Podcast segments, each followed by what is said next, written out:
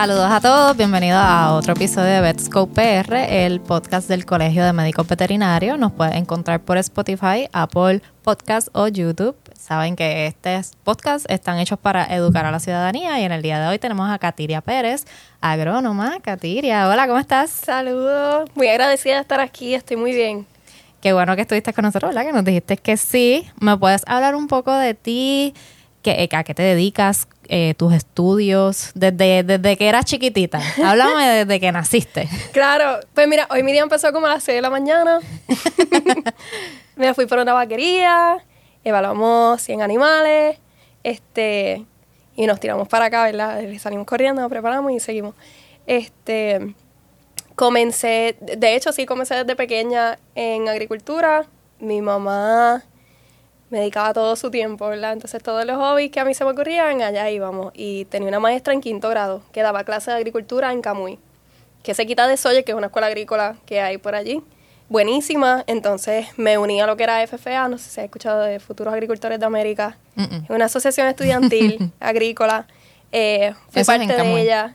En todo, es de nacional, de Estados Unidos, pero pues son las escuelas que tienen el programa de educación agrícola las que tienen ese, esa asociación. Y entonces ahí yo competía en pequeños rumiantes, competíamos en oratoria, competíamos en un montón de cosas. ¿Y desde qué edad fue eso? Desde quinto grado. Wow. Entonces comienzo en Mayagüez, eh, comencé, era estudiante de IMPEC, ahora es ciencia animal y educación agrícola. Entonces cuando llega el huracán, eh, que no tuvimos clase por varios meses, llegan muchas de las ayudas que estaban llegando de Estados Unidos y ahí yo encuentro una de Ohio State que era para eh, Mid Science y un minor en Leadership. Y me apunté, llené, hice la solicitud, me cogieron y me fui. Así que mi bachillerato pues terminó siendo de Ohio State. Eh, gran parte de lo que me enfoqué allá era carne y lo que era animal welfare, bienestar animal, todas esas áreas, porque mi minor era en extensión.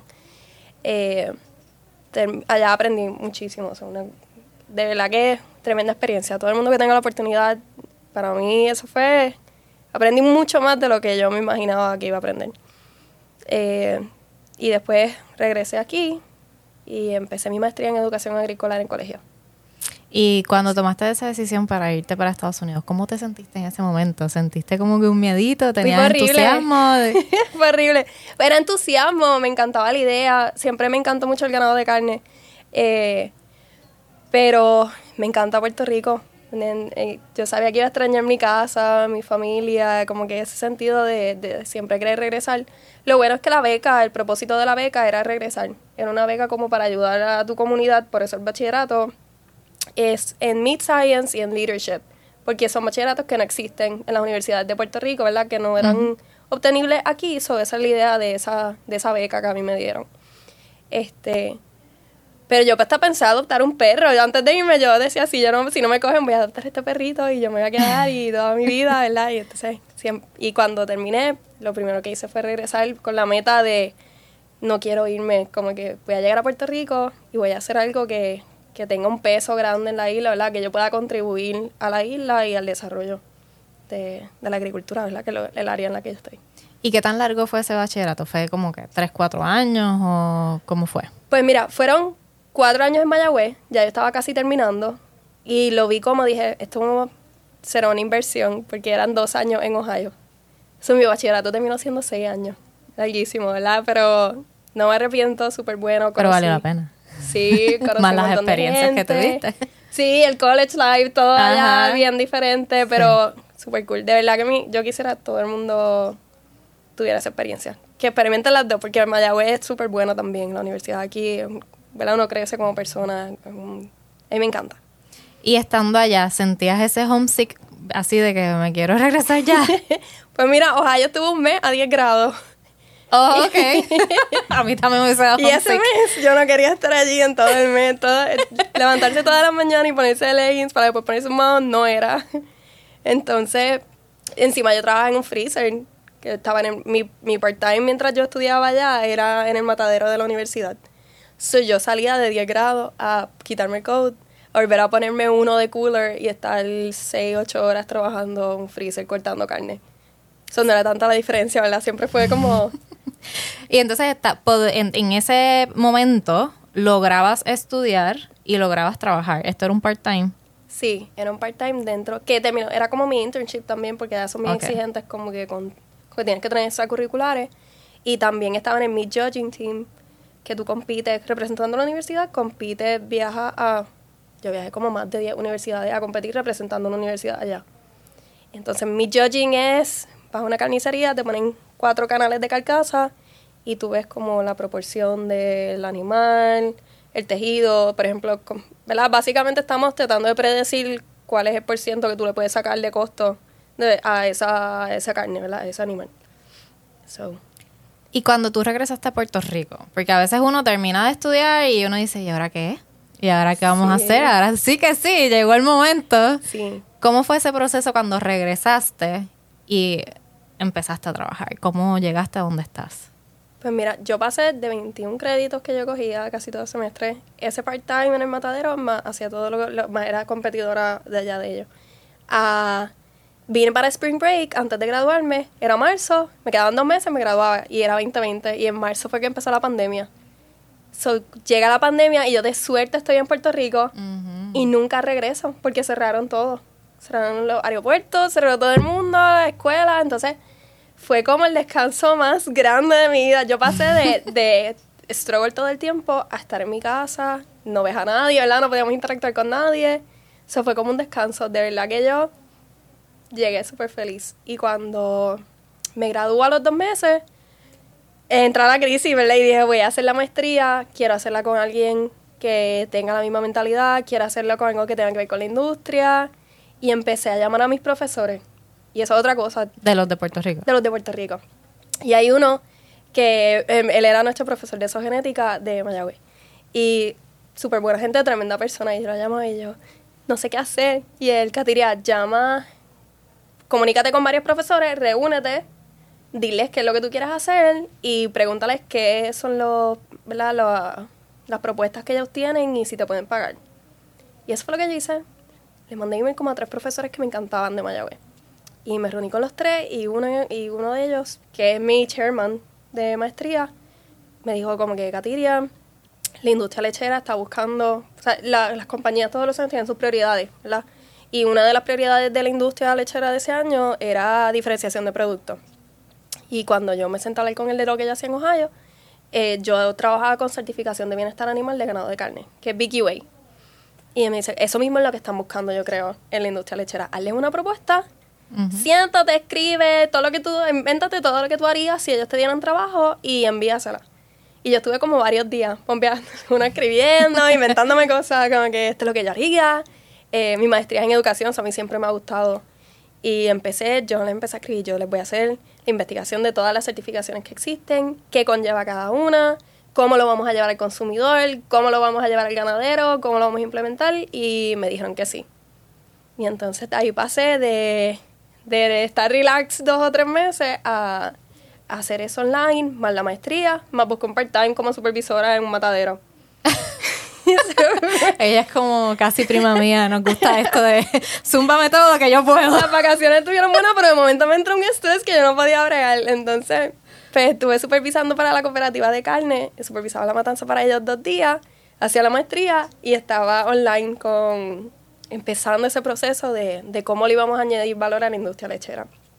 Y ahí, pues olvídate, todo lo, como cada dos semanas yo me reunía con, o con la junta, o con la industria, o con, ¿verdad? Con, con- yo le digo a mi jefe, ¿verdad? mis compañeros que íbamos discutiendo. Y, y fue bien interesante porque nos dimos cuenta de tres cosas principalmente, ¿verdad? Que es la conclusión que yo di al final de mi, esos fueron siete meses y yo estaba como estudiante graduada. Eh, número uno, al consumidor le importa muchísimo el bienestar animal pero muchísimo. Y más nuestra generación y las generaciones después de nosotros. O sea, y tenemos acceso a YouTube, tenemos acceso a Internet, tenemos acceso a papers y los leemos, ¿verdad? No es que están de, de ahí y ya. Entonces la gente no está dispuesta a pagar más, pero sí están dispuestos a no consumir lo que no les parece bien, ¿verdad? Entonces ya no es como que tienes que tratar los animales bien. Ahora, si tú no los tratas bien, yo no voy a tomar leche Ujú. y nos pone la verdad y la industria está sintiendo ese push de tenemos que evolucionar porque la gente no, no entra a la vaquería. So, la gente supone, tú pones un video de algo mal y no importa que toda la vida se hace bien, lo que se salió al público es el único día que, ¿verdad? que pasó un accidente, entonces todo el mundo tiene problemas. Eh, eso es lo primero, ¿verdad? Bienestar animal, lo tenemos que hacer el break, hay que hacerlo. y ahí es donde entra Farm, que es la certificación que es de Estados Unidos, que dijimos, ok, este es el primer plan, es paso uno, Farm. Eh, lo segundo que, que, encontramos en ese momento es que mientras yo investigaba las certificaciones de grass-fed, lo que le llaman grass-fed y pastoreo, eh, son un premium en Estados Unidos, ¿verdad? Porque en Estados Unidos la mayor, la crianza del ganado lechero es cerrada. Ellas están en unas camas acostaditas, comen alimentos, van y se leñan. Y ese escenario que nosotros tenemos en Puerto Rico bien especial, donde las vacas pastorean y tú las ves afuera y si pasas por Atillo, ¿verdad? Tienes todo el escenario bien bonito eso no es, no es lo común. Y, y es el estado natural de una vaca. Yo digo que las vacas de aquí están de vacaciones. O sea, ellas, ellas pastorean todo el año. Y eso es algo bien especial que yo le digo a, los, ¿verdad? los ganaderos nos sentamos y estamos discutiendo y es como que esto es un premium. En Estados Unidos se paga más por la leche que el ganadero puede producir de esta manera. Y aquí hay algo que podríamos aprovechar, ¿verdad? La gente le, la gente le gusta y el animal es más saludable, ¿verdad? Vive una vida más tranquila. Así que el segundo fue, tenemos que trabajar algo con pastoreo. Y el tercero fue, no importa todo lo que hagamos, todo lo que yo haga, todos los esfuerzos que haga la industria, si no los publicamos y no hablamos de ellos, es como si no los estuviéramos haciendo. no importa que yo esté defendiendo bienestar animal, si yo no me paro en Instagram o no hacemos post en Facebook o no hacemos una cuenta de YouTube, ni el consumidor nunca va a saber que estamos poniendo todos estos esfuerzos por mejorar y, y enseñarle a ellos que verdaderamente el ganadero está poniendo de su parte, ¿verdad? Y, y, que esté claro. So, ahí comenzó a trabajar con nosotros un equipo de medios que son los que nos dan la mano todos los días a que todo lo que hacemos, ¿verdad? Salga, salga al ojo público. Y cuéntame un poquito de Farm. ¿Desde cuándo este programa existe? Farm empezó en Estados Unidos en el 2009. Y empezó porque en el 2009 es que está YouTube encendido, ¿verdad? Y está y empiezan los teléfonos con cámara y la gente empieza a grabar las cosas buenas y las malas y las empiezan a subir. Y la industria National Dairy Milk, que es el equivalente del fondo de la industria lechera en Estados Unidos, se preocupa. ¿Verdad? Tiene una preocupación bien grande de, espérate, la gente, la gente quiere saber qué es lo que está pasando y tenemos que, si nosotros no nos hacemos nuestros propios policías y nos empezamos a implementar parámetros específicos que sean medibles, la gente va a dejar de consumir el producto porque a la gente le interesa saber qué es lo que pasa. Y ellos mismos crearon la certificación. Y la certificación empezó bien sencilla. Era como, tienes que tener un veterinario y tienes que hacer ciertas prácticas. y tienes que evaluar los animales, pero de una manera más sencilla. Y cada tres años se revisa con un equipo de médicos veterinarios, un equipo de nutricionistas, doctores, ¿verdad? Sin número de profesionales se sientan cada tres años y evalúan la, la, certificación completa y cada tres años la han ido haciendo un poquito más exigente, pero ¿verdad? empezamos como es de crecimiento, de mejoras continuas. Cada tres años dicen, vamos a apretar un poquito más, como que vamos a añadirle entonces que ahora el ganadero tiene que coger un curso todos los años. Y el próximo año dicen, vamos a... La persona que hace eutanasia ahora tiene que poner su nombre en el papel. Y, lo vamos, y le vamos a hablar, ¿verdad? A ver si de verdad él sabe hacer la eutanasia o de qué arma tú, ¿verdad? ¿Qué, qué tú usas? ¿Cómo tú lo haces? Y poco a poco así es como hemos ido, como FAR se mueve. ¿Cómo se ha ido implementando eso en Puerto Rico, verdad? Porque aunque, ¿verdad? Sabemos Puerto Rico es parte de Estados Unidos, pero eh, muchas veces la cultura es bien distinta y el manejo de animales acá es bien distinto al que tenemos en Estados Unidos. ¿Cómo se ha ido implementando lo que es este programa de Farm acá en Puerto Rico? Mira, Farm mi profesor, que es mi chairman, llevaban tiempo ya con el, con bailando, ¿verdad? Con la idea de deberíamos traer farm, deberíamos empezar, hasta que lo hicimos y yo, ¿verdad? Bendecida, de suerte, fue justo cuando yo estaba empezando y pues ahora la, coordinadora soy yo, ¿verdad? De Farm, quien el link entre Estados Unidos y Farm eh, soy yo con mi equipo de muchachos que hacen evaluaciones conmigo. Este, para ellos ha sido de aprendizaje igual que para nosotros. Lo primero es que Farm pide que todos los documentos sean en el lenguaje nativo del empleado. Y ellos han tenido, como yo me paso pidiendo cosas, ¿verdad? Nadie se las pedía, pero yo digo, yo necesito todos los documentos en español. por ejemplo, la firma, el acuerdo de cliente-paciente del veterinario, ellos empezaron, pues, estuvieron traduciendo todos esos documentos y ahora están disponibles en la página. So, ellos se han ido adaptando en el sentido de que están conscientes de que las cosas se hacen más en, hay que hacerlas más en español. Claro. Los videos los hemos trabajando. La realidad es que muchas de esas cosas yo las he trabajado con el equipo de los muchachos que yo tengo. Hemos traducido un montón de documentos y protocolos. Eh, pero Farm se enfoca en el resultado final. Yo cuando llego a una vaquería, yo lo que miro es la condición física del animal, las cojeras, eh, rodillas, corvejones, cola rota, higiene. So, desde que tú estás entrando ya a esta finca, ya tú estás mirando todo. Miras el animal, miras el pasto, miras que si esto está aquí, esto está allá, la higiene del lugar, ¿dónde está el zafacón? Sí, detective, detective. Pero eh, sí y no, porque por ejemplo, yo he ido a vaquerías que funcionan tremendísimas y son vaquerías que tienen 30 años.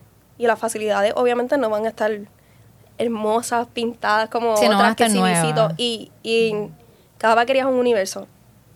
Hay vaquerías que están en un área que se inunda y ellos tienen unos retos bien diferentes a la vaquería que es en la playa y tienen problemas de sequía.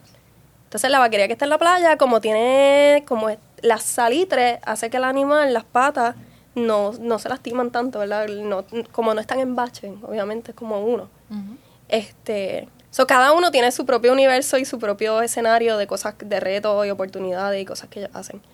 Pero es bien bueno, es bien cool, sí. Mi trabajo es CIA y llego y veo no tanto las facilidades, me tiendo a enfocar más en el animal, en la condición física del animal. Y eso a mí me da una idea de qué es lo que está pasando. O si por ejemplo tuve una vaquería que los animales cogen un poco, yo voy a estar pendiente de si es un problema de alimentación, porque eso tiende a debilitar las pezuñas de las vacas, o si, o si es un problema de facilidades, quizás el ganadero no se ha dado cuenta, pero hay una esquina y un pasillo que ya se resbalan. O hay un tubo saliendo ¿verdad? de ahí que no lo habíamos visto porque se partió antier y ellas se están tropezando. Y cuando vamos a ser parte de este programa, porque eh, el programa es obligatorio para las personas en Puerto Rico o para cualquier persona en Estados Unidos. Es voluntario para todo el mundo. ¿Qué beneficios puede tener este ganadero para ser parte de Farm? Ajá. Pues mira, es voluntario para todo el mundo, pero 99% de los ganaderos en Estados Unidos cumplen. Porque aunque es voluntario en teoría, todas las cooperativas de allá lo piden como requisito. Porque ven la importancia, entienden, ¿verdad? Que es un programa de mejora continua, no es que ya mañana no cumples o no cumples. Una vez tú te comprometes con ser parte de la certificación, tú entras al sistema y ya cumples con FARM.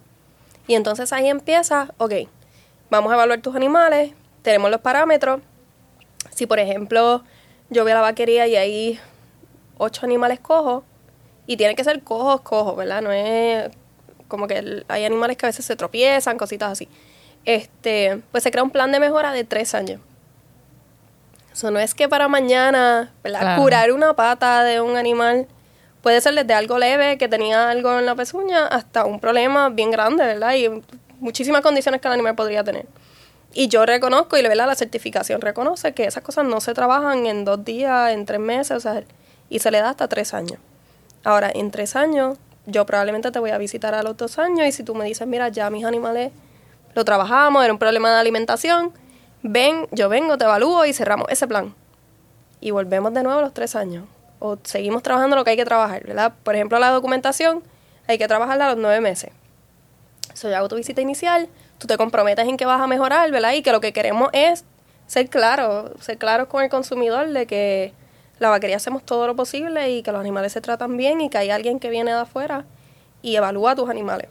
Y después de mí, o sea, yo soy evaluadora de Farm en Puerto Rico, o sea, yo soy como la evaluadora de aquí. Pero todo lo que se somete a la base de datos de Farm tiene un third party, que lo que hace es validar nuestro trabajo. So, cada 200 vaquerías que entran al sistema, se sacan como 10 todos los años. Cada seis meses, disculpen, cada seis meses. Y de ahí llega alguien de Estados Unidos que no tiene ningún tipo de relación, un third party, y hacen la misma evaluación que yo hago y ellos me someten a mí y a Farm, le someten un informe como 10 páginas con todos los detalles de qué pasó en esa vaquería, cómo yo me comporto, si lo que yo encuentro en la vaquería es equivalente, ¿verdad? Porque aunque no es- mi evaluación son de ojo, ¿verdad? Nos adiestramos nosotros a ver condición física, nos adiestramos a identificar cojeras, nos adiestramos a identificar colas rotas y todo eso es medible, pero obviamente es algo que hay que trabajar constantemente porque tienes que entrenar los ojos y tienes que aprender a calibrarte también. Este, pero alguien viene detrás de mí. No es que confían en mí 100%, ¿verdad? Y que ya, Claro. y que yo lo hago y ya, sino que eso es lo que le da validez a la certificación. Y que al final del camino esto es un efecto dominó. Es beneficioso tanto para el ganadero, el animal, la persona que va a consumir, así que Claro. todos se benefician. Sí, al final del día prevención es la mejor manera de trabajar tu ganado. Sí, la persona que está consumiendo este alimento, si uno consume, eh, ¿verdad? De un animal que está en estrés o está enfermo, esa calidad de producto no va a ser la mejor. Sí, Y la calidad de vida de ese animal mientras esté con nosotros no va a ser la mejor. Y el Claro. ganadero eventualmente, pues, ¿verdad? Va a perder. So, aunque el ganadero los tiene para reproducción, estos ganaderos le tienen cariño a sus animales, que es lo que tú me dices muchas veces. Sí. Sabemos, ¿verdad?, que, que la industria de la leche y la carne se maneja muy distinta a lo que sería perros y gatos. Pero la realidad es que los ganaderos le tienen cariño a las vaquitas. y les tienen nombre. Por ahí está Pepa, Canela, o sea, ellos tienen... Y, y no solo eso, ellos, las vacas, cuando tú vas a una vaquería, que son la mayoría, honestamente, las vacas yo las tengo que empujar porque ellas no se mueven. Ellas están acostadas y te miran y tú estás ahí y yo, chica, necesito, necesito evaluarte, necesito que te muevas y no se mueven. Y cuando les cogen cariño, o- y yo he ido a vaquerías también que, los- que sus hijos, ¿verdad? Son familias, todas estas vaquerías son vaquerías pequeñas, la gran mayoría de, en Puerto Rico. Y tú ves al nene acostado encima de la vaca en una esquina los dos, o sea, son, son vaquerías familiares y son gente que de verdad, yo, a mí me apasiona mucho. Y me apasiona mucho el, el ganadero de Puerto Rico y lo mucho que le importa y hasta problemático que yo te estaba contando después porque el- es tanto el cariño que a ellos les, les duele separarse de ese animal al final de su vida. Sí, sí. Este, eh, imagínate, tenerlo en lo que sería, si es una finca familiar, es prácticamente tu casa. Vas a estar ahí Sí, todo viven el la mayoría de sus casas al lado, sí. Y ver ese animal que estaba ahí, de repente no verlo, es un poquito fuerte, claro está. Sí. Y, y muchas vaquerías son de 100, 150 vacas. Y ellos las conocen todas. Sí, yo llegué a tener, yo me dedico más a animales pequeños, pero tuve muchas rotaciones en fincas con vacas, caballos, etcétera. Y a mí se me hacía bien curioso ver a estos dueños de vaquería que ellos, mira esa vaca, mira esa ubre, y era como que ellos se lo vivían bien pasional y yo como que va. Sí, y cada uno tiene como el type de vaca. Antes yo veía un ganadero y me dicen, no, a mí me gustan las bajitas y como que negras, pero abajo tiene que tener mancha. ¿Me entiendes? y ya está bien. Igual voy a otras que me dicen grande, grande y con las caras blancas, porque esa, la Holstein, ¿verdad? La Holstein modelo, a muchos ganaderos le encantan, son Ajá. vacas bien bonitas, se ven bien lindas en el predio. Así que tú lo- ellos tienen todas sus preferencias, todos son muy celosos con su ganado, muy orgullosos de su crianza. Y, y yo creo que de eso se trata, de demostrarle a la gente, ¿verdad? Que la gente empieza a ver eso, humanizar la, in- la Claro. industria, porque no es, no es un galón de leche, ¿verdad? Es como un negocio familiar, es una industria. Y cuando empezamos a hablar de guidelines bajo farm, Ajá. ¿Cuáles son estos guidelines? ¿Cómo se crean? ¿Qué miran para poder saber, mira, hay que añadir algo, cambiar algo, mejorar algo? ¿Cómo pasa ese proceso? Son como, son un montón de preguntas. O sea, el- cuando yo tengo la evaluación, son un montón. Pero, ¿verdad? Esencialmente yo miro eh, los nacimientos, miro eh, las facilidades, pero tiene, son cosas como que el piso no resbale, que los animales estén cómodos. Es bien importante para farm que los animales todos tengan agua disponible, sombra disponible y protección contra el sol. Contra el sol o frío, ¿verdad? Pero estamos en Puerto Rico, ¿verdad? Protección contra el sol. Eh, que ellas puedan demostrar sus comportamientos o dar la vuelta cómoda a las becerras, especialmente en sus espacios, que ellas puedan darle una vueltita y que ellas puedan ver a sus compañeras, que ellas, o, sea, o no tanto a sus compañeras, pero que ellas vean algo, que no sea, así sea de becerra a becerra o becerra y vaca, o, pero, pero sí que el animal no esté encerrado en un cuartito negro, ¿verdad? Eso es bien importante. Eh, que tengan alimento, que tomen calostro, es bien importante para farm y que tenga un límite de horas, ¿verdad? Que ese animal tome calostro antes de 6, 12 horas. y, y sabemos el efecto que eso tiene en el, desarrollo de los animales.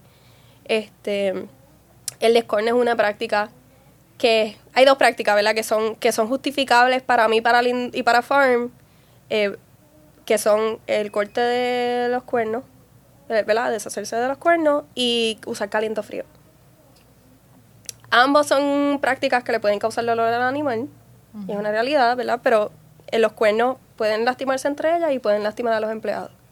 Y yo siempre que estoy hablando de, de bienestar animal, tenemos que considerar el bienestar de las personas primero, ¿verdad? Al final del día, yo no quiero perder a un empleado porque no le quise cortar los cuernos a una vaca porque pienso que le puede doler. Así que descornar hay que hacerlo, como lo hacen, el ganadero decide a diferentes prácticas, este, pero lo hacemos por la seguridad de los empleados y la seguridad de los animales. Y el, el caliente, que es cuando marcamos con caliente frío, es por, la, es por los robos, en realidad, ¿verdad? Principalmente, y, y es porque ese es el negocio del ganadero, ¿verdad? Al final del día tenemos que protegerlo a ellos y ellos tienen que proteger su negocio. No, muchos no lo hacen, no siempre es necesario, pero hay instancias en las que sí. Y lo único que, ¿verdad? Lo más, lo más importante para Farm es que no permitimos el corte de cola. Ok. No hay una justificación científica, no hay una justificación de comodidad, ¿verdad? No hay... Yo ahí, ahí no podemos... Yo tiendo a negociar mucho, pero no podemos negociar con el corte de cola. Y es, ¿verdad? Es un dolor innecesario en el animal y eso le ayuda con las moscas, con los parásitos. Sí, eso se manifiesta bastante similar en lo que es perros y gatos cuando en años pasados era muy común cortarle las orejas o el rabo. Ajá. O a veces hasta los gatitos le cortan todas las uñas. Eh, por diferentes razones.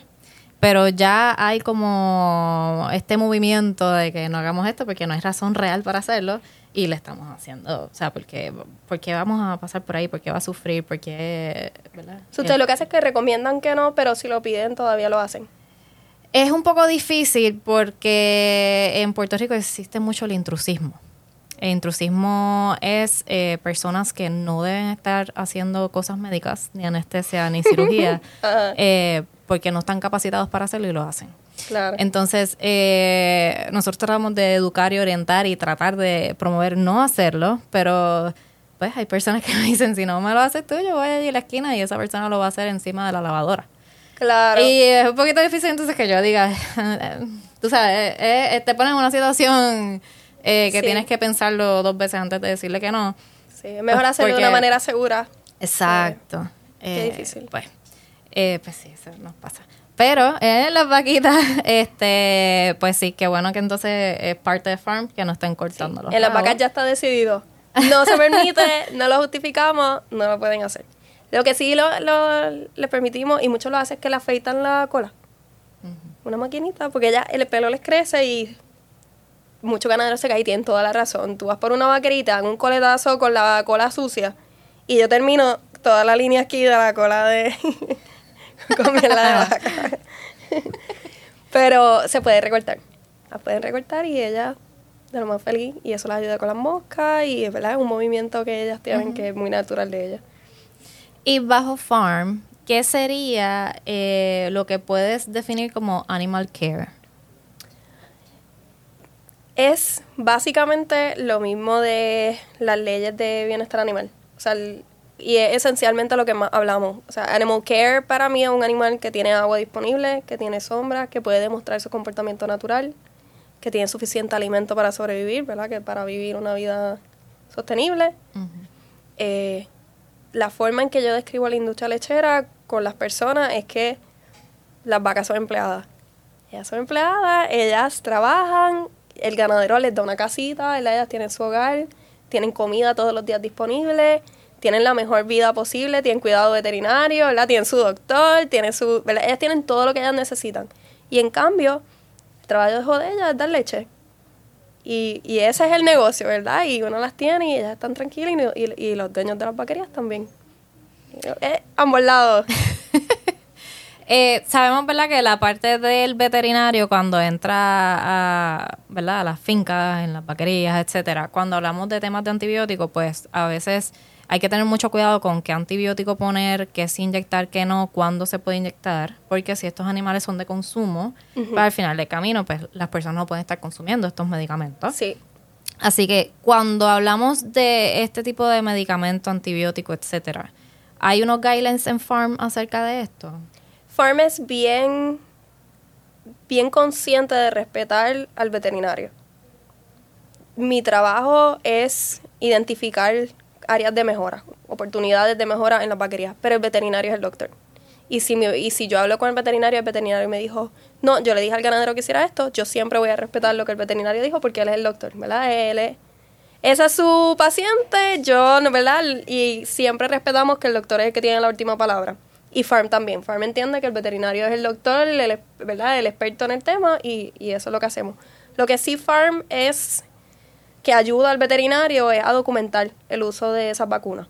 Eso sí pedimos, y yo le entrego muchas veces a los ganaderos una tabla de tratamientos de medicamentos y ellos me apuntan el ID del animal, la fecha de tratamiento, si fue un pomo, cuál fue el pezón, eh, cuánto tiempo dura, cuánto tiempo es de descanso la vaca, si fue una inyección intravenosa, intramuscular, ¿verdad? Ser lo más específico posible y documentarlo, igual con las vacunas.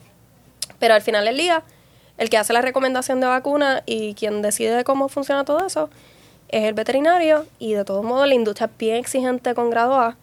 Así que nada se cuela, ¿verdad? Nada que no esté permitido no se cuela en el producto final que llega al, que llega al consumidor. Así que grado A, inspectores, los inspectores son los policías allí y ellos hacen su trabajo muy bien. Hay ciertas enfermedades que le pueden dar a las vacas o, estos animales de granja que pueden ser hasta ¿verdad? bien peligrosas para el humano y puede caer bajo lo que sería biosecurity. Sí. Eh, hay gran parte eh, de, de, lo que sería el manejo historial de este ganadero o cómo lo manejamos en la parte veterinaria, pero por el lado del programa de Farm, ¿Qué cosas ellos están pendientes, igual que guidelines tenemos para esto? ¿Cómo tú trabajas ese lado? Farm pide mucho protocolo. Yo hago protocolos de ordeño, protocolos de transporte, protocolos de becerra, protocolos de desastre natural y en esa lista tengo un protocolo de bioseguridad. Y por lo general el ganadero en Puerto Rico tiende a tener un gato cerrado. Y es que tiene su propia crianza, crían sus animales, sus animales viven toda la vida ahí, todo está en el mismo lugar. So, ellos no tienden, y afortunadamente, porque tú sabes que hay especies que son más peligrosas como las aves y los cerdos, que ya hemos tenido instancias, pero el ganado de, el ganado por lo general, hasta ahora, gracias a Dios, no ha habido como un brote que verdaderamente preocupe a todo el mundo. Y esperemos que no. Y yo creo que en Puerto Rico específicamente es grandemente por el, la forma en que manejan sus atos. Sin embargo, yo, por ejemplo, Farm somos bien exigentes. Mis muchachos, si nos ponemos un scrub, no podemos ir a otra vaquería con el mismo scrub. Las botas, yo, los muchachos tienen buckets con detergente y cepillo. Y antes de yo irme a una vaquería, nos lavamos las botas, nos limpiamos las botas, las empacamos y, o sea, y están limpias, listas para la próxima vaquería. Pero, ¿verdad? de parte de nosotros, ese es el trabajo de nosotros, asegurarnos de que de una vaquería a la otra no vamos a estar llevando cosas. Eh, sí, me encantaría y espero que en el futuro las personas que dan servicio eh, implementen las mismas prácticas y quizás lo hacen ya, la realidad es que no sabría decirte a todo el mundo, pero por lo menos de nuestra parte no entramos a las vaquerías y cuando evaluamos los animales empezamos con becerra hasta la horra. Empezamos con los animales más susceptibles, tratar de no meternos en su espacio con las botas y todo.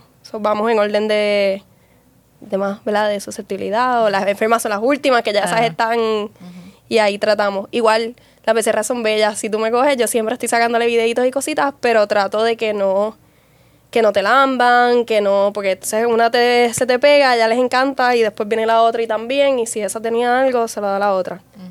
Y son bebés. Ellas son las más susceptibles en toda la vaquería, esas son las princesitas, ¿verdad? Y, hay que tratarlas así. Son bebés grandes y fuertes.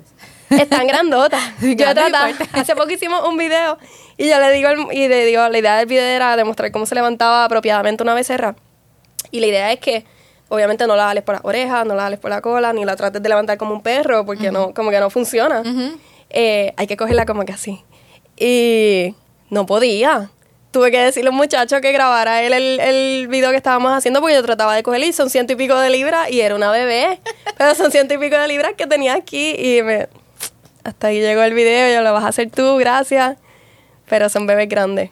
Sí, eh, mientras, ¿verdad? Este, toda esta área que en algún momento estuve bien expuesta a lo que es granja, etcétera, siempre tenían como que ten cuidado con los caballos por las patadas, mordidas, etcétera. Ten cuidado con las vacas porque las patadas de las vacas son diferentes a los de caballos. Sí. tienes que estar pendiente, ¿verdad? Que el, el dónde te paras, cómo te pones, especialmente si estás ordeñando porque estás bien expuesta. Ellas tiran para adentro. Ajá, Sí. entonces, eh, yo siempre bien pendiente a la vaca adulta, vaca adulta, vaca adulta. Nunca pensé en la becerra. Y la vez cuando me meto un corral con becerra, me estaban corriendo y me empezaron, ellos son bien fuertes, Sí. la cabeza es bien fuerte. Sí. O sea, no creen Y- que es un bebecito, es un bebecito grande. Y si las crían como mascotas, la gente que son bien sweet, Ajá. cuando tú tienes un buen cuidador de becerra, son perros porque las tratan tan lindas que ellas te ven y se emocionan. Sí. Y van corriendo y se te pegan y...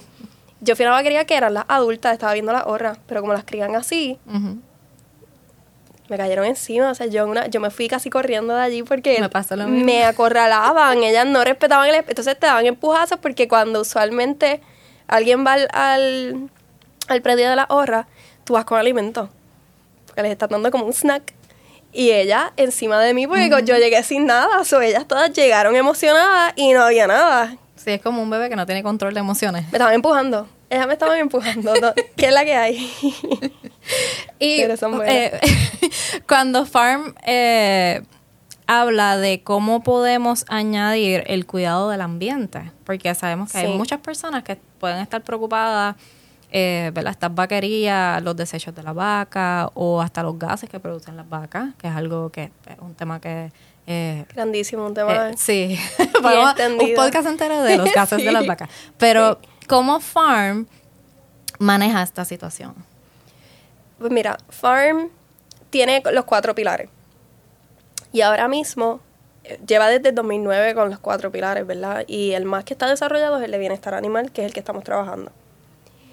Cuando yo sienta que yo tengo todas las vaquerías en el de bienestar animal, yo voy a empezar a implementar los demás, que es el de environmental stewardship, el de antibióticos y el de human resources. Tiene un área también para recursos humanos de los empleados de las vaquerías.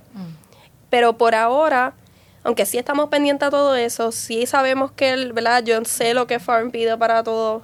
Aunque tiende, por ahora, Farm está haciendo un proceso más de investigación. So, cuando tú entras a esa parte, lo que hace es que te pide toda la alimentación, si están a modo de pastoreo, si están en, ¿verdad? en un área restringida, si los ganaderos reciclan los gases de, de, de la charca, eso también. Y ellos calculan más o menos cuánta emisión están produciendo cada vaquería. Y es una ecuación por ahora. Ya el plan es que en el futuro que podamos hacer cosas que sean sostenibles. Muchas de las vaquerías aquí tienen placas solares. Eh, en Estados Unidos es más común que porque son vaquerías inmensas, pues tienen lo que reciclan los gases de la charca. Y ahí también ¿verdad? empezamos a, a debatir eso de los gases, empezamos a convertirlo en energía y entonces llega un punto en que hay vaquerías que están en cero porque todo el gases que ellos producen lo reciclan. Incluso le sacan hasta dinero porque otras compañías lo compran. Y es, es como todo un... Eso es un mundo Un más grande que yo, que yo todavía no, no domino, pero es bien interesante. Y al consumidor le interesa saber mucho. Y lo que sí sabemos es que los animales que están en pastoreos tienen un efecto mucho menor de- en el ambiente que los que están en, en los modos tradicionales que son más comunes en Estados Unidos. Que eso caería que entonces que la mayoría de las vaquerías, si no todas en, En Puerto, Puerto Rico, Rico. estamos bien por ese lado. Eso así. Porque las vacas, como le damos un periodo de descanso al terreno y funciona como fertilizante, lo que estamos es reciclando. ¿verdad? Todo el- no es un efecto negativo porque el- los, a los predios descansar no es que estamos dejando todo eso en una esquina tirado, sino que se autosustenta. La, la, la, la certificación que estamos trabajando de pastoreo lo que quiere es que los ganaderos implementen un sistema de rotación en sus vaquerías. Las vaquerías, por ejemplo, los predios que mejor están son los que tienen, vamos a decir, 18 días de descanso. So, ellos dividen su vaquería o en una pizza o pueden hacerlo en cuadritos y tú tienes 18 predios. Y cada día tus vacas están en un predio. Y viene el próximo día, salen de los leños y regresan el próximo. Y ese predio del día anterior tiene 18 días para que todo ese estiércol, todo lo que ellas pisotearon, todo lo que ellas Se comieron, se recupera. Y cuando pasan los 18 días, tú regresas y, es, y el pasto está así de alto y las vacas están Felices. en ponderosa. y, y te ayuda al ganadero, porque entonces no dependes tanto ni de alimento ni de bolas de heno. que, que ¿verdad? En Puerto Rico el alimento, como hay que traerlo porque somos una isla, es mucho más costoso de lo que es en Estados Unidos, por ejemplo. Eso es algo que al ganadero le pesa, ¿verdad? En el, cuando ellos están haciendo su costo, ¿verdad? Cuán eficiente es el negocio, gran parte de lo que a ellos se les hace difícil es el costo del alimento. Sí, eso pasa también del lado de... Del lado de, pues, prácticamente aquí no hay ninguna compañía que haga o sea, todo. Te puedo decir alimento, ni jaulas, ni mesas de cirugía, ni máquinas de... todo, la mayoría de las cosas se traen de Estados Unidos. Hay un suplidor X, a veces ni el suplidor tiene las cosas. Así que es un poquito difícil, pero eh, puedo ver lo que me estás mencionando porque pasa lo mismo del otro lado. ¿Y qué porcentaje de cojeras es aceptable en una una ganadería, porque me hablas que desde que ya tú estás entrando, tú estás mirando al animal, lo estás observando, pero siempre puede haber una que se cayó ayer. So, ¿Qué porcentaje es aceptable? Cuando yo estoy viendo la vaca tordeño, yo evalúo las primeras 100 y eso a mí me da una piscina de la vaquería completa. Porque si fuera a evaluar las 900 que hay en algunas vaquerías, ¿verdad? Estamos un turno completo, 8 horas, tratando de... So, para farm evaluamos las primeras 100. Y de esas 100 pueden haber 5 que estén cojas, pero una, eh, tiene que ser una cojera severa. Porque yo lo mido, mis parámetros son, uno, es una vaca saludable que camina, ¿verdad? Tiene un ritmo, tú notas que ella, ¿verdad? Se mueve bien. Dos, es un animal que está empezando a sentirse. Como cuando uno tiene una piedrita en el zapato que tú empiezas como, como que sacas el pie. Y tres, es un animal que baja la cabeza, eh, tú notas específicamente cuál es la pata que ella no quiere pisar, eh, tú, tú, sabes que el animal le, duele, ¿verdad? Tú puedes sentir que el animal hay algo que le está molestando. Pero de 100 vacas para farm es entendible, cosas pasan, ¿verdad? Nosotros mismos a veces nos, nos caemos, andamos con un yeso, lo mismo pasa con los animales. Y especialmente el animal que pastorea en Puerto Rico y, y donde sea, ¿verdad? Pero el animal que pastorea está trabajando. no es como la vaca que está en una cama, que se acuesta, se levanta, come, se acuesta. El animal de aquí genéticamente tenemos que buscarse que son animales más, más fuertes, que, que tengan una composición, unas patas más, una conformación. Nada más con el clima. Sí. Son más fuertes. Sí, las vacas de aquí tienen que ser 4x4 porque la realidad es que ellas ponen, ellas trabajan por su comida. Para ellas pastoriales, ellas tienen que salir y tienen que estar varias horas caminando buscando su comida. Así que hay que estar bien pendiente a las patas de ellas porque la vaca, el otro, un issue es su comportamiento. Pero sabes que las vacas son animales bien dóciles. Y ellas cuando se lastiman... son como un perrito grande. Ajá. Se mueren, ellas, ellas se tiran, no quieren caminar, no quieren moverse, prefieren no tomar agua. Entonces tienes un animal que pasó a estar excelente y hacer todo lo que tiene que hacer y tener una producción alta de leche. Un animal que no toma agua, está deshidratada, se quiere quedar en la sombra acostada, no sale a comer, se pone en piel de condición física. Y entonces por eso es bien importante estar bien pendientes, que ellas sean, tratar de, tener una reproducción de animales que sean fuertes y que y tratarlas. Ellas tienen como siete doctores. Yo quisiera que tú eh, le expliques a la gente, porque o tiempo pasado, porque creo que ya la mayoría de la gente se, ha ido dado cuenta de que esto no es real, pensaban que las vacas no eran inteligentes, pero las vacas son bien inteligentes. Eh, los cerdos son súper inteligentes. El cerdo es más inteligente todavía. El cerdo yo creo que es el animal que más, a mí yo los veo como con cara de travieso y todo. Son fuertes, son animales fuertes. Este, no solo son inteligentes, son jerárquicas. Yo creo que es algo que la gente no sabe. Las vacas se dominan, ¿verdad? Está la, las vacas que mandan son las primeras que están en el ordeño siempre. Y como los ganadores las conocen, ella dice, ella es la jefa, ella siempre es la primera. Y esa tiende a ser la vaca que es la mayor productora también y la que tiene mejor condición. Y eso te deja saber, ¿verdad? Que entonces las de atrás tienden a ser las novillas, las vacas enfermas. Entonces, y esas son las que tuve, las de atrás. Sí, usualmente sí, esas son las que estamos pendientes. Eh, pero y desde que son pequeñas, cuando tú las estás criando, ellas se empujan por la comida, ellas abren portones. Los muchachos han tenido que ponerle tornillos y cosas en las vaquerías porque siempre logran, ellas empiezan, tú las ves, hay videos y todo, ellas empiezan como que a, poquito a poco hasta que lo sacan y salen. en todas las vaquerías que yo voy hay una escapista, eso no falla.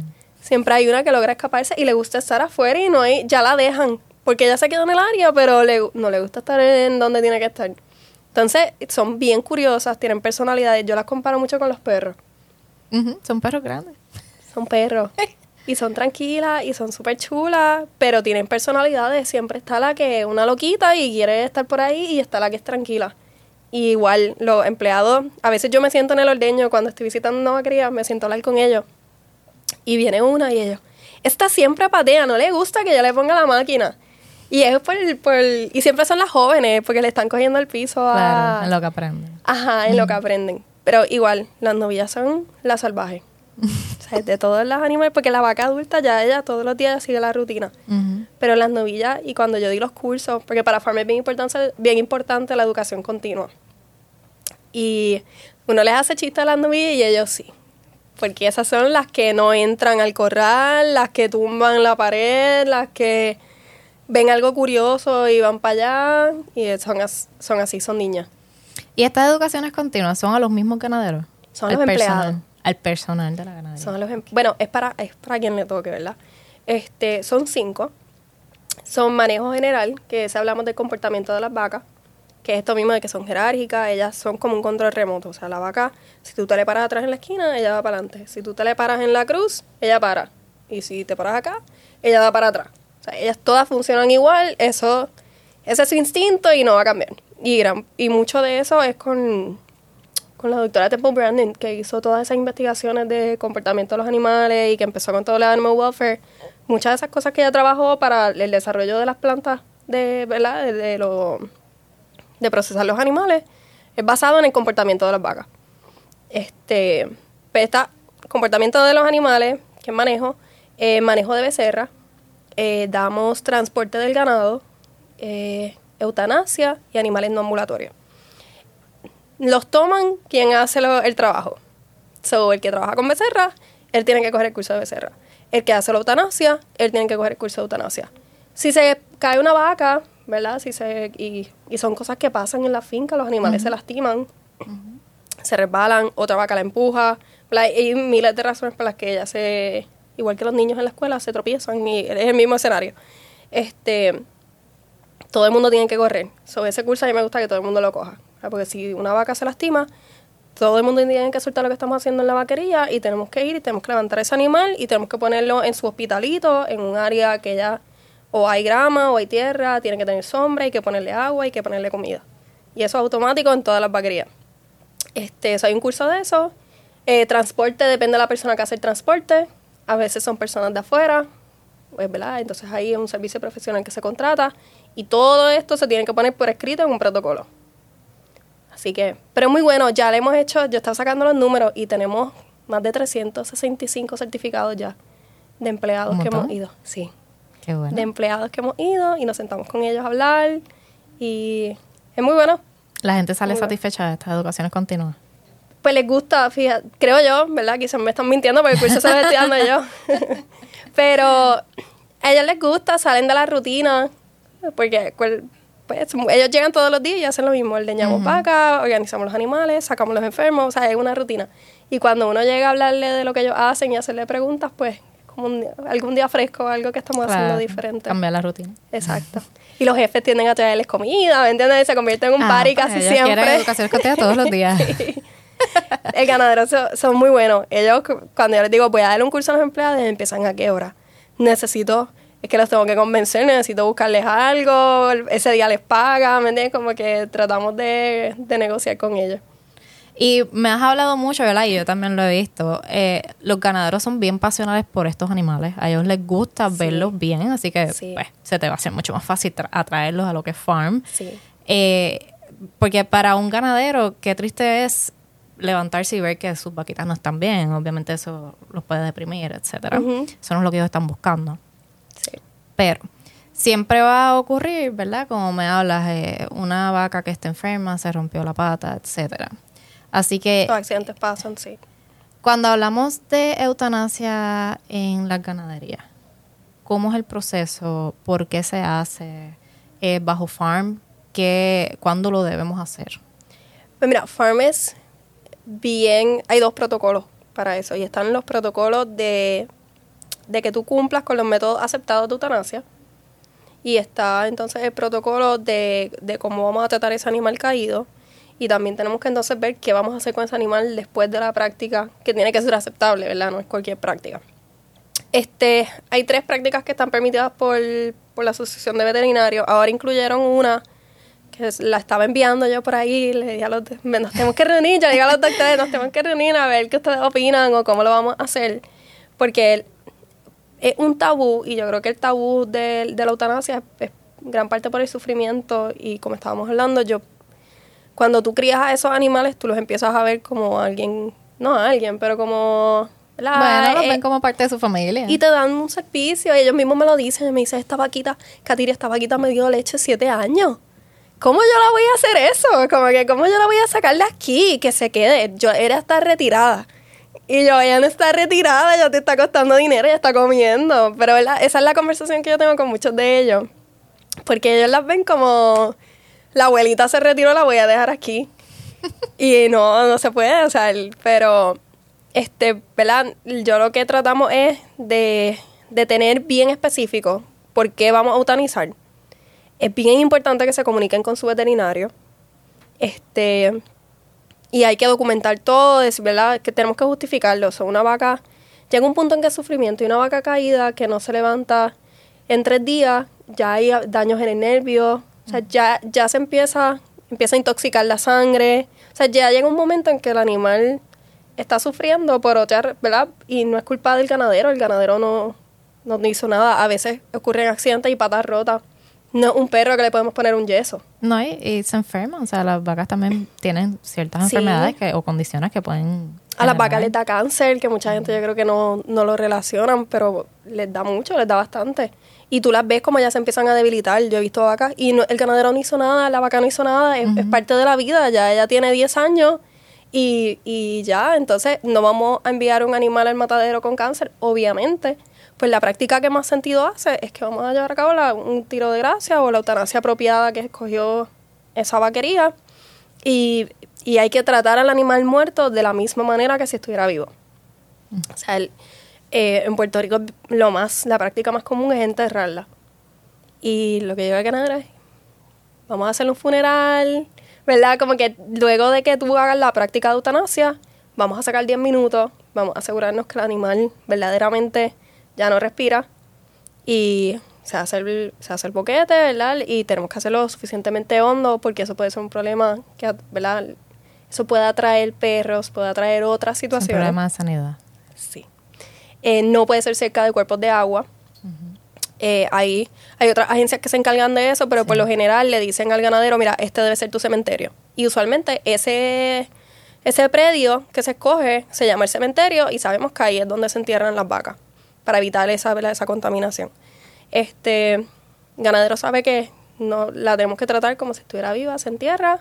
Tratamos de hacerlo un momento del día que el animal, que no hay mucha interacción con las personas, ¿verdad? A veces es más difícil porque el animal no escoge a qué hora se va a morir, pero tratamos de que sea lo más, este,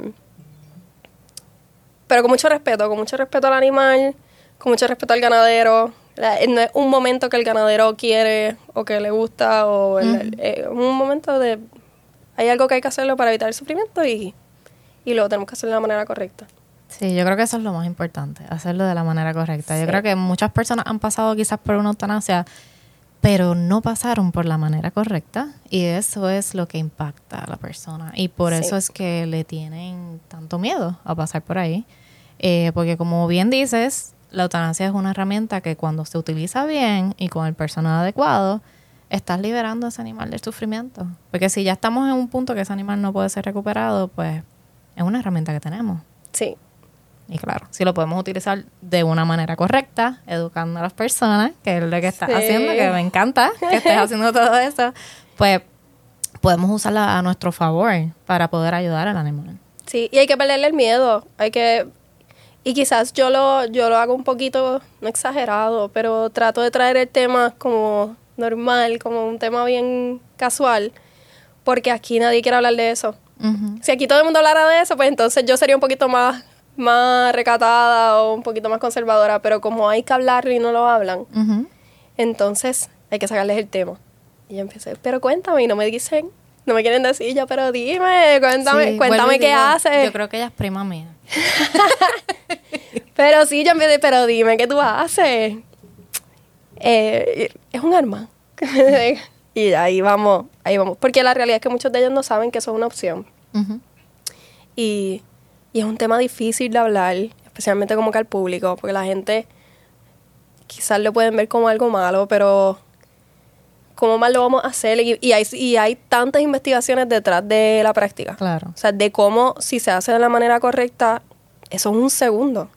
Y es un segundo y se acabó y el animal nunca sintió, nunca lo vio venir, o sea, y, y esa es la meta, en lugar de yo pensar como que, ay Dios mío, no, no quiero pensar en que el animal, algunos animales se les da un tiro o se inyectan, o lo que hay que pensar es que se hace tan- de una manera tan eficiente que el animal nunca supo que venía. Y, Exactamente. Sí, la manera que buscamos es que no sufra, que pase el proceso lo más suave posible y así el ganadero también, ¿verdad? La persona no sufre Sí. el proceso. Y el efecto que tiene en el ganadero también. Exactamente, sí. Sí, la gente, el- muchos ganaderos se rehusan a hacerlo. Ellos le pagan a alguien. Y me lo dicen así mismo, yo no mato a mis animales porque ellos me dan a mí de comer. Y qué bonito, es como el respeto que le tienen a estos animales. Y entonces yo tengo que lamentablemente tratar de normalizar que sí, vamos a, hay que, Ujú. hay que. Pero a la misma vez eso te deja saber la importancia que le da este ganadero a ese animal. Sí. Que, o sea, de- al final del camino, ¿verdad? Sabemos que eh, para él sigue siendo un negocio. Pero no es solamente un negocio y eh, tengo el dinero. A él le importa este animal o a Sí. ella, ¿verdad? Porque tenemos mujeres. Tenemos ganaderas, tenemos ganaderas y son muy buenas. Eh, a esas personas le importa el bienestar de este animal, que eso es lo más importante de toda esta conversación y lo más importante de Farm. sí. Así que Y las ganaderas son las menos que quieren. Esas esa me llaman a alguien y ellas no quieren. Y yo lo entiendo, es un, es un tema difícil. Y yo lo hacía, ¿verdad? Es una práctica que yo he hecho en, en parte de las cosas que yo hacía.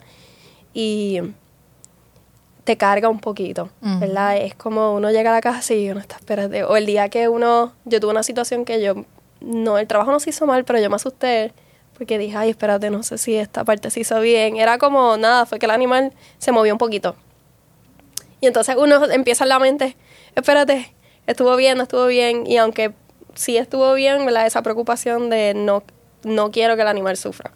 ¿verdad? Que Pero el- igual, tú misma te das cuenta de la importancia de tu trabajo y lo mucho Sí. que te importa todo lo que estás haciendo. Que eso me Sí. encanta porque entonces ya sabemos que tu pasión es que todo el animal esté con un bienestar y que todas las cosas se hagan correctamente, que es lo más importante. Y la educación, volvemos, educar a todas las personas que trabajan con animales o están expuestos a animales o han tenido un animal ganadero o cualquier otro animal sí. es sumamente importante porque pues estos animales van a estar por un periodo, ya sea largo o corto, pero en algún momento van a fallecer por las razones que sean. parte del que, proceso. sí. exactamente. Y lo que queremos en mi mundo ideal, al final de la vida de esa vaca, todavía ella está bien, ¿me entiendes? Muchas de ellas que todavía están bien y el ganadero empieza a notar como que quizás no la- ya está bajando su producción, ¿verdad? Porque tienen su pico, tienen su inicio, tienen su momento peak y ellas empiezan a bajar natural, o sea, el ciclo de su vida. Y antes de que quizás ella llegue a su punto, vamos a convertirlo en carne. y le acabamos. Y, y este animal nos sirvió toda la vida, un ciclo, le sacamos provecho siempre y ella siempre vive una vida tranquila. Y ese es el, es el goal. Que el ganadero en, el punto perfecto, en el momento que ya ella dio su servicio aquí, ahora va a hacer lo último y vamos a seguir con la crianza. Este, y nada, lo, me falta lo de lo de pastoreo que yo creo que está súper cool. Es, mi goal es que el ganadero cobre más, que el ganadero que se esfuerza más, que no, que no estamos diciendo que no todos, porque todos sí, porque todos cubren, cumplen con grado A. O sea, es que no es, una, no es fácil cumplir con una leche grado A. Eh, ¿verdad? En Puerto Rico todo es grado A, pero en Estados Unidos no toda la leche es grado A. Aunque ya está evolucionando y ya poco a poco todo, el- todo el mundo es grado A ya casi.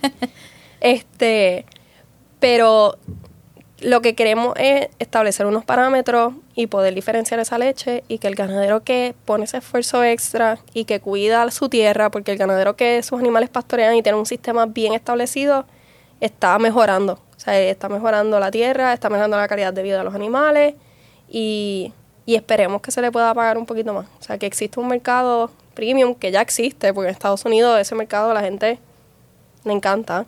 Y en Puerto Rico yo estoy segura que sí, es solo que nosotros no lo, hemos- no lo hemos hecho. Y el plan es que de aquí a dos años podamos empezar a ver un producto con un loguito que sepamos que es de Puerto Rico, que es local, que es de ganaderos de aquí y que cumplen con unos parámetros que no son sencillos, ¿verdad? Van a ser unos parámetros bastante exigentes. Y, y nada, y que todo el mundo sepa, ¿verdad? Que todo el mundo sepa como que esa leche y ese producto es excepcional, que es lo que queremos. De excelencia. De excelencia, sí. y lo más importante, que el animal toda su vida tuvo un gran beneficio de salud, etcétera. Sí, una vida digna, ¿verdad? Una vida justa. Bueno, pues Katiria, muchas gracias por haber estado con nosotros en este episodio de Farm y Pastoreo. Y Pastoreo, claro. Así que ya saben que nos pueden buscar en Spotify, YouTube o Apple Podcast. Y Katiria, ¿cómo consiguen de ti? ¿Cómo saben más información? ¿Cómo te buscan? Pues mira, yo empecé una Instagram de como que mío de lo que yo hago porque me encanta y dije, estoy acaparando a mis amistades en, Instagram, voy a hacerme uno más que de, vaca y es Katiria Pérez Fernández y le puse el ganado de Cat. Y más risa todavía me da, porque, ¿verdad? Como siempre estoy bregando con los animales, pues le, pusimos eso. Pero principalmente lo más que yo trabajo es con la página de leche fresca, que ahora está evolucionando y se llama Industria Lechera Puertorriqueña. Y en YouTube también se llama Industria Lechera Puertorriqueña. Eh, todos los videos que estamos haciendo de YouTube los subimos ahí. Y y van súper bien. O sea, la gente, ¿verdad? No solamente los ganaderos los ven, sino que hay mucha gente que nos hemos dado cuenta que, que los busca y que aprenden porque no hay, en español, no hay muchos recursos. Para Latinoamérica, ni para Puerto Rico, ni para, ¿verdad? Países que... la realidad es que la gran, el gran peso de la información que nosotros investigamos, lo que tú lees, lo que los papers que leemos, es todo en inglés. Sí. Entonces, pues, le ha ido súper bien esa página y yo creo que grandemente porque estamos trayendo cosas. Sí, está yendo viral. En no sé si viral. no sé si viral, pero, pero me emocionan y la gente entonces está viendo la industria de Puerto Rico y están viendo la ganadera y el esfuerzo y yo espero que... Así que ya saben, pueden buscarla en YouTube como Industria Lechera. Industria Lechera puertorriqueña, eso es así. Así que muchas gracias por otro episodio de Betscope PR. Así que nos vemos.